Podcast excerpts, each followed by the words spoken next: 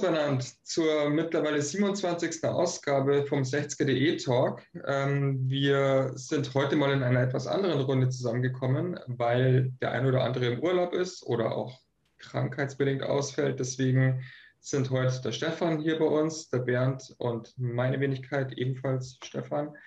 Und äh, ja, Servus erst einmal. Servus miteinander. Servus beieinander. Ja, es dürfte heute etwas schwieriger fallen, die richtigen Worte zu finden. Ähm, wir haben es gesehen am Wochenende. Es gab eine doch ernüchternde 0 zu 2 Niederlage gegen FSV Zwickau. Ähm, wenn man ein reines Ergebnis betrachtet, natürlich ziemlich bitter, das alles so äh, schwarz auf weiß vor sich zu sehen. Wer das Spiel gesehen hat, der kann da natürlich ähm, unterschiedlicher Meinung sein, was das Spiel betrifft. Äh, es gibt ja auch völlig unterschiedliche Interpretationen von dem Spiel. Die einen sagen Katastrophe, die anderen sagen ja. Wenn es in Führung ist, gewinnst das Spiel. Ich fange jetzt mal mit dir an, Stefan. Wie, wie würdest du das Ganze einschätzen? Ja, ich weiß ja, dass ich A, natürlich vom Fußball überhaupt keine Ahnung habe ähm, und B, ähm, eine absolute Minderheitenmeinung vertrete.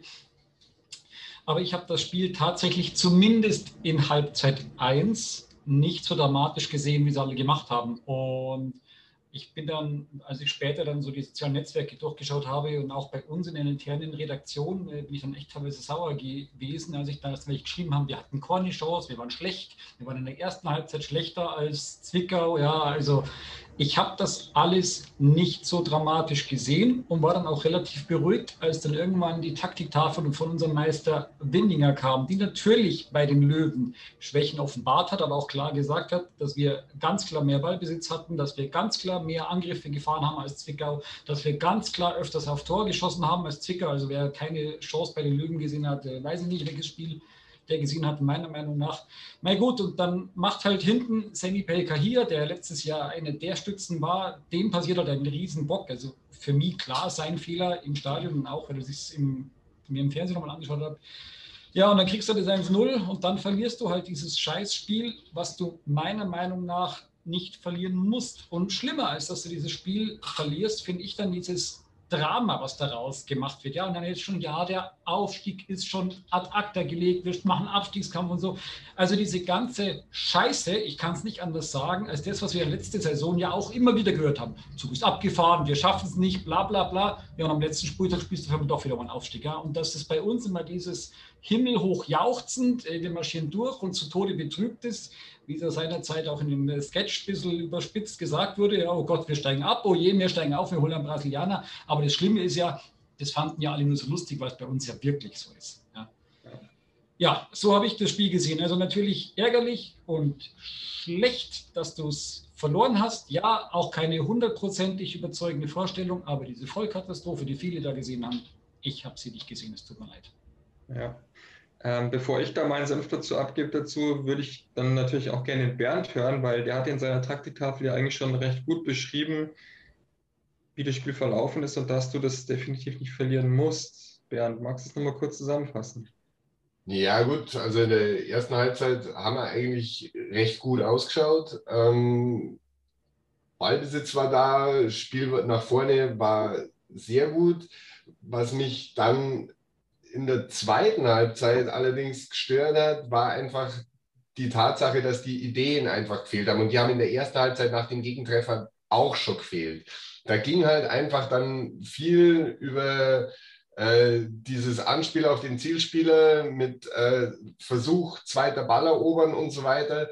Und äh, das klappt in 50 Prozent der Fälle, wenn es gut läuft mit dem zweiten Ball erobern. Aber wenn der Zielspieler äh, den Ball nicht hin und wieder auch mal festmachen kann, dann hast du halt das Problem bei dieser Taktik.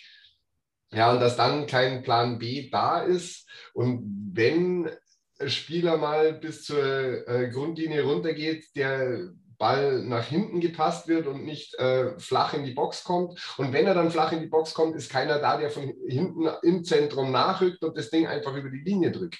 Das ist halt einfach das, wo es momentan hapert.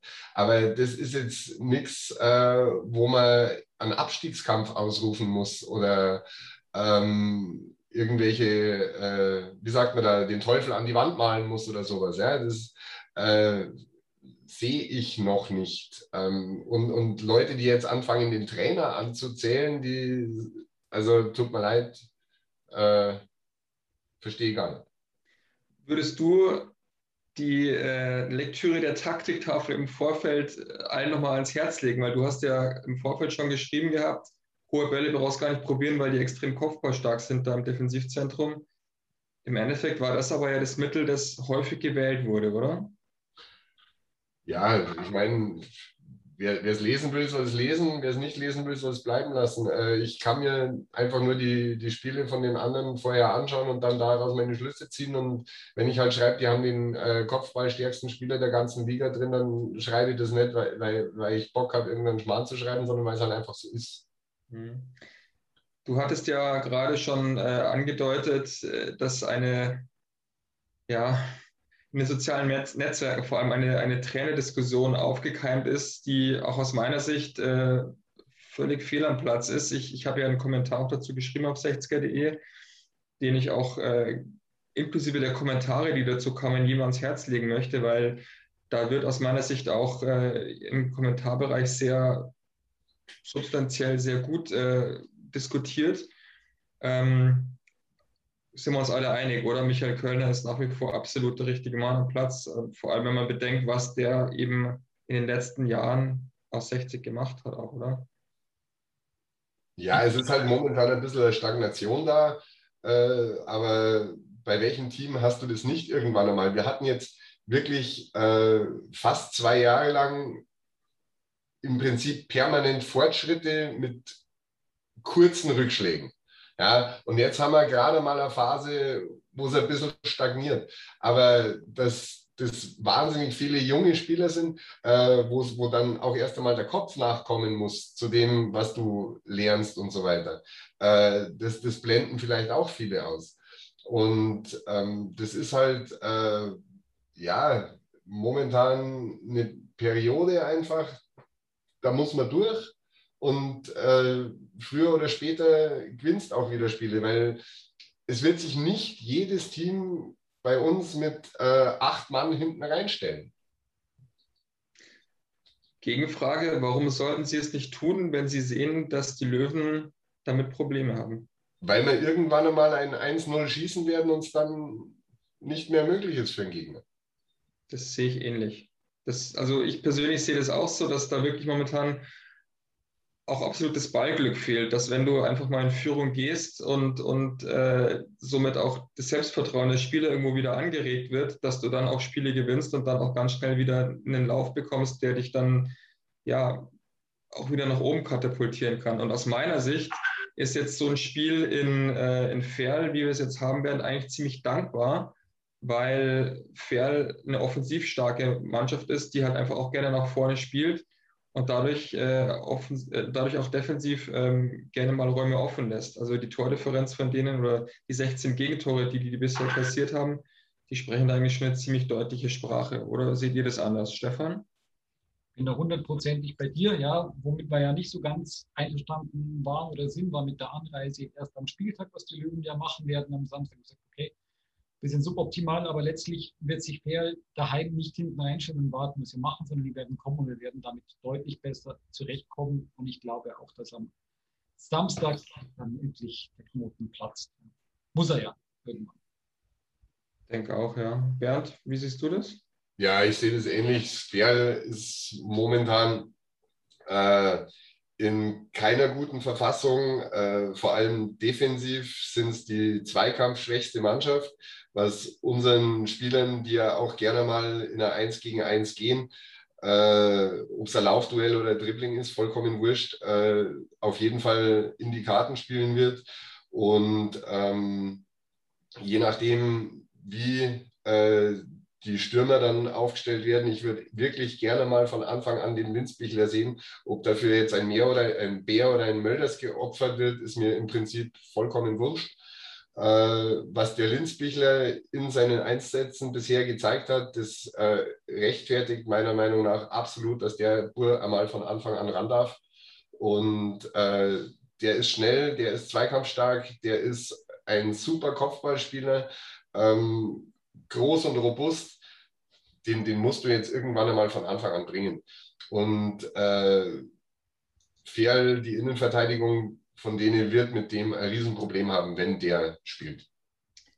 Das sehe ich ziemlich ähnlich. Äh, ich, ich finde seinen, äh, seinen Stil sowieso ziemlich cool. Ähm, vor allem, wenn man sich diesen doch sehr, sehr großen Stürmer anschaut, äh, der ja doch trotzdem gerne auch mal auf den Flügel ausweicht und da eigentlich auch ordentlich für Betrieb sorgt. Ich glaube auch, dass der gerade in Ferl relativ gut funktionieren könnte. Ähm, zum Personal generell noch eine Frage an euch, vielleicht mit Stefan beginnend. Thema Außenverteidiger. Ähm, der Fabi Greilinger hat ja in Halle ein ganz gutes Spiel gemacht, war sogar in der Kickerelf des Tages.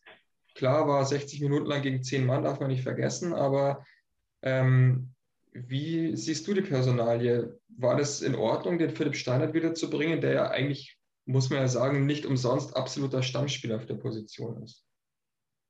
Schwierige Frage. Müsste man natürlich die Woche im Training zuschauen, äh, um das beurteilen zu können. Ja, das ist halt, dafür sind wir halt dann leider doch zu weit weg, um da wirklich zu sagen, ja. ich meine, Michi Kölner wird sich was dabei denken. Ja, äh, sieht die ganze Woche im Training, sieht, was die machen. Wie gesagt, ähm, ich fand den Greilinger sehr, sehr stark, aber ich denke, der Michi Kölner wird sich dabei was denken. Also kann ich jetzt hier keinen Fehler entdecken. Bernd, wir hatten ja ähm, unter dem vorher schon erwähnten äh, Artikel zum, zur Trainerdiskussion da ja auch schon drüber diskutiert. Ähm, du bist schon der Meinung, Philipp Steinhardt ist da die Nummer eins, oder? Ja, ganz klar. Erstens äh, wegen der Erfahrung, zweitens äh, die Flankengenauigkeit vom, vom Steinhardt äh, sucht sowieso auf der Position in der Liga ihresgleichen. Ähm, generell auch die langen Bälle, die er spielt, kommen meistens dahin, wo sie hin sollen. Wenn sie dann von dem Spieler, der angespielt wird, nicht verarbeitet werden können, dann kann der Steinhardt da nichts dafür. Äh, und defensiv ist halt so, äh, dass äh, der Steinhardt äh, ja einfach nimmer so viele äh, Pässe abfängt wie letztes Jahr. Das liegt aber daran, dass er öfter dann in 1 gegen 1 Situationen gezwungen wird, weil im Mittelfeld auf der Seite schlechter verteidigt wird. Ja, das, das ist halt so eine Sache. Uns fehlen da hin und wieder mal so ein bisschen Verdichtung, dass dann der, der äh, Spieler im, im Zentrum auf Außen, also im, im, im Spielfeldzentrum auf, auf der Außenposition äh, auch mal gedoppelt wird und so weiter da müsste man vielleicht ein bisschen dran arbeiten, dass, dass die linke Abwehrseite ein bisschen stabiler wird. Das ist aber nicht am Steinhardt seine Schuld, sondern Abwehr fängt, fängt halt einfach ein bisschen weiter vorn schon an. Und wenn man sieht, wie jetzt bei dem zweiten Treffer äh, da in dem Konter, in der, der Situation, die durch uns durchspazieren, wir Lötkolben durch Butter, ähm, dann kann da keiner was machen. Rechte Abwehrseite ist ja jetzt der Janik Deichmann, solange der Marius Wilsch äh, verletzt ist, gesetzt gewesen. Man hat ja auch andere Spieler, die dort spielen könnten, sei es jetzt ein Daniel Wein, ein, ein Niki Lang, generell auch ein Kevin Goden, der jetzt auch äh, Corona-bedingt ausgefallen ist. Wie siehst du das, Bernd? Äh, ist der Janik Deichmann da der Richtige oder ist er verschenkt, weil er in der Offensive eine sehr, sehr wichtige Option sein könnte? Also ich würde in Vino grundsätzlich auf der Sechserposition lassen, weil das spielt ja, glaube ich, äh, mit dem Dressel zusammen super. Ja, und äh, Deichmann da draußen, er, er, gewinnt seine Zweikämpfe, es ist manchmal ein bisschen ungestüm, aber er kommt ja eigentlich von der Position. Ja, wenn man schaut, wenn man seine Entwicklung anschaut, der hat ja als linker Verteidiger angefangen, seine Profilaufbahn, und ist dann immer weiter nach vorne gegangen. Ja, man sieht oft Spieler, die, die fangen im Sturm an und enden dann irgendwann äh, im Herbst der Karriere auf irgendeiner Defensivposition, wie Olaf Thon zum Beispiel früher. Der hat ja in der Schalker Jugend äh, Stürmer gespielt, ist dann äh, so, so einem seltsamen Verein, der auch in München spielt, gewechselt und dann ein bisschen Italien, glaube ich, war dabei. Und äh, zum Schluss dann bei Schalke als Libero aufgelaufen. Das ja, ist die normale Entwicklung und beim Deichmann ist offensichtlich andersrum, aber der hat, wie gesagt, auf der Position begonnen äh, in seiner Profilaufbahn. Äh, glaube, ist nichts verkehrt, wenn der das spielt.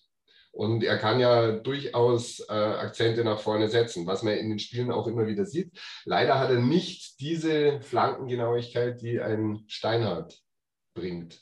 Also wenn man dem da noch ein bisschen üben lässt, dann wird es vielleicht ähnlich. Und gut, wenn der Mesh dann wieder kommt, dann schaut es sowieso anders aus.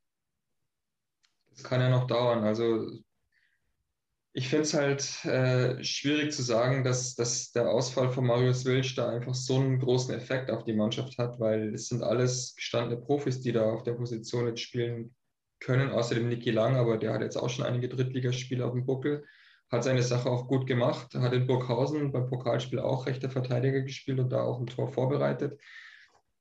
Also die Breite im Kader, die ja so gerne mal bemängelt wird, die ist ja durchaus da und ich denke schon, ähm, dass da dem Michi Kölner da, wie du es vorher, Stefan, schon gesagt hast, äh, im Training die Eindrücke gesammelt hat und nicht umsonst einen Janik Deichmann da aufstellt. Jetzt geht es am Samstag nach Ferl. Wir werden natürlich auch wieder vor Ort sein und äh, aus Lotte, wo das Spiel ja stattfinden wird, äh, live berichten. Was erwartet ihr dort? Werden wir schauen, dass wir von Anfang an Gas geben, so wie wir es ja eigentlich immer tun? Oder ist äh, das Selbstvertrauen jetzt erstmal so, dass man sagt, jetzt schauen wir erstmal, dass wir da ohne Gegentore ausgehen und dann in der zweiten Halbzeit anfangen, da nach vorne zu spielen? Stefan, wie, wie erwartest du die Herangehensweise? Schwierige Sache. Ich erwarte dann erst natürlich triste Liga-Atmosphäre. Ja. 40 Kilometer entfernt von Lotte, ja, das ist ja auch ein ein kompletter Schwachsinn, ja, dass die da spielen müssen. Ja, das ist ja ähnlich gut wie mit im Niedersachsen-Stadion, die dann jetzt hier 700, 800, 900 Zuschauer haben, weil sie nicht daheim sind dürfen den tollen Regularien. Zum Sportlichen gehe ich schon davon aus, dass wir von Anfang an Vollgas geben und da oben versuchen, was zu holen, ja. Also ich glaube nicht, dass wir uns hinten reinstellen. Können wir auch gar nicht, oder? Also haben wir ja unter Michi Kölner noch nie gemacht, oder? Erinnere ich mich, oder habe ich da was vergessen? Ich glaube nicht. Weißt du Bernd sicherlich noch besser. Na, ihr könnt mir jetzt da auch nicht dran erinnern. Und ich meine, wenn es mit der Philosophie reingehst, äh, wir wollen möglichst lange ohne Gegentor bleiben, dann funktioniert es genau bis zum Gegentor. Und dann äh, musst halt schauen, wie es weitergeht. Also äh, Blödsinn, Vollgas nach vorne, äh, in die eigenen, an die eigenen Stärken glauben ähm, Ferl ist diese Saison sehr weit von dem entfernt, was sie letzte Saison zum ähnlichen Zeitpunkt gezeigt haben. Also sowohl äh, vom eigenen Ballbesitz als auch von der äh, Zweikampfstärke. Äh, Dribblings sind nicht mehr so gut. Da fehlt denen natürlich auch eine wie der Yildirim auf rechts außen oder äh, der Jan, Janic oder Janjic oder die, die beide der etwas, der etwas betagte Stürmer vorne drin, oder? Ja, das schon, aber Alter schützt vor Toren nicht.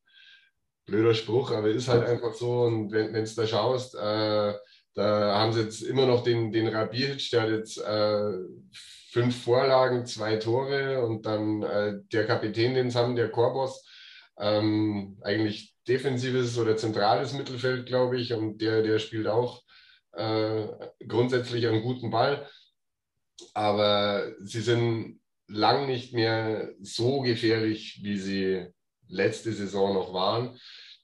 Versuchen aber im Prinzip immer noch den gleichen Stil zu spielen. Sind ja jetzt dann am Sonntag, glaube ich, war es, gegen Lautern in Lotte mit 2-0 bedient worden. Äh, was jetzt auch nicht unbedingt dafür spricht, dass das gut läuft bei denen. Also sollte man, sollte man möglicherweise schauen, dass wir das ausnutzen, dass Fair da momentan eine Schwächephase hat und die sich noch nicht richtig gefunden haben. Vor allem im Spiel gegen einen Ball sind es halt einfach ist die Mannschaft, die die meisten Schüsse zulässt vom Gegner.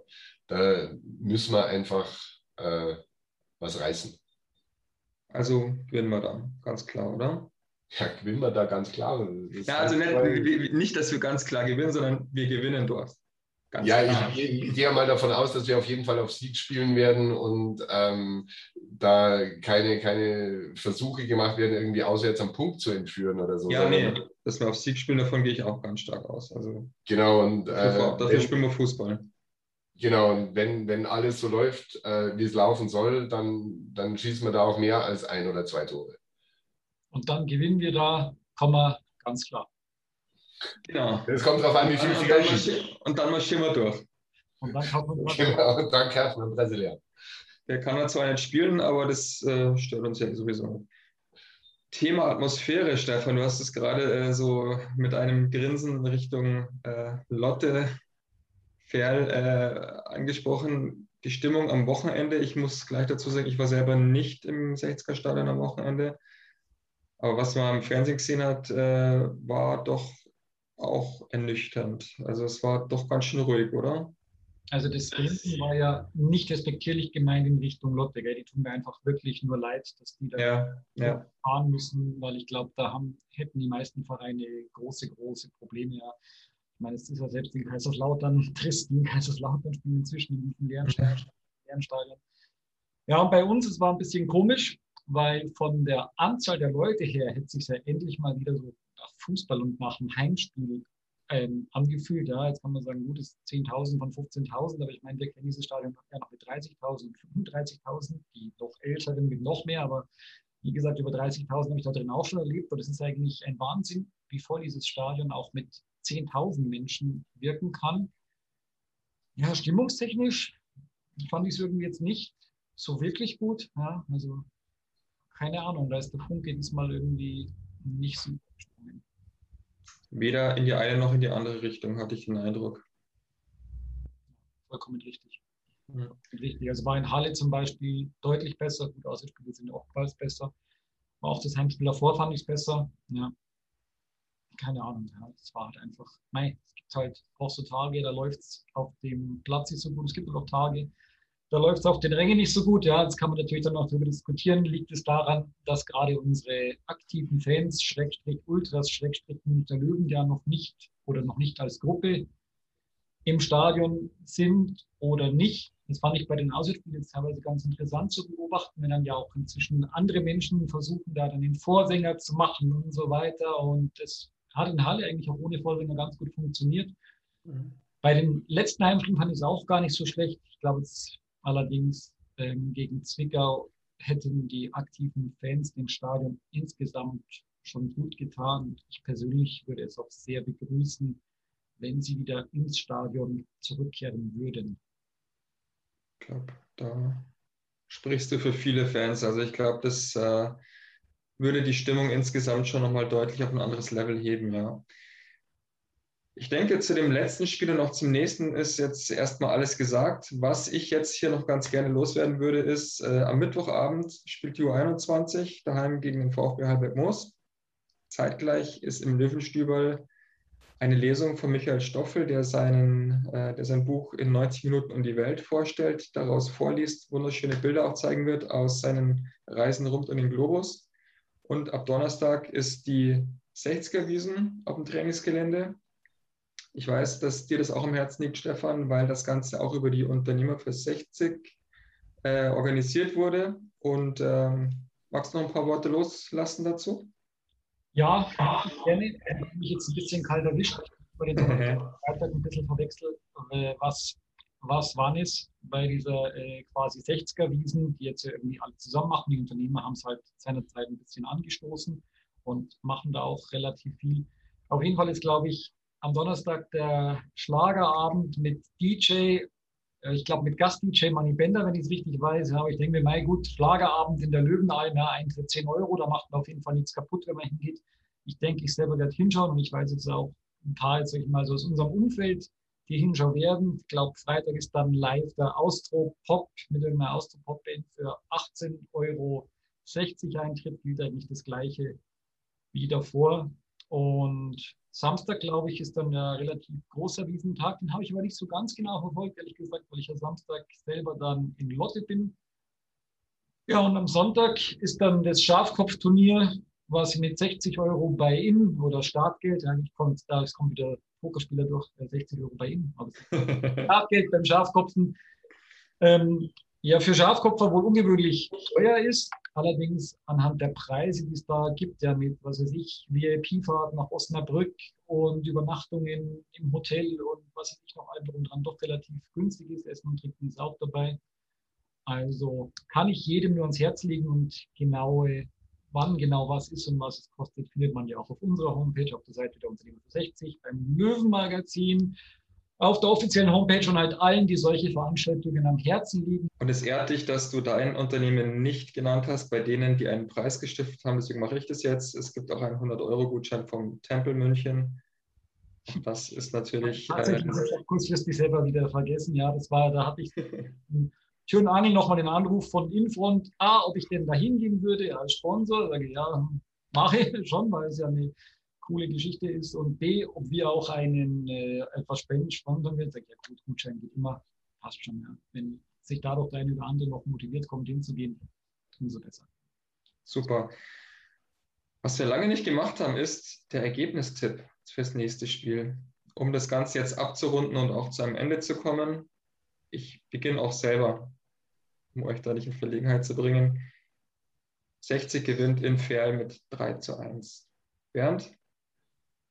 Aus abergläubischen Gründen gebe ich ungern einen Tipp ab. Und beim letzten Mal, als ich tatsächlich einen abgegeben habe, weil ich vor dem Ingolstadt-Spiel zum Ende der Saison genötigt wurde, weiß jeder, was passiert ist.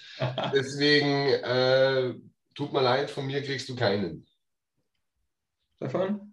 Der Löwe gewinnt dreckig 1 zu 0. Amen. So soll es kommen.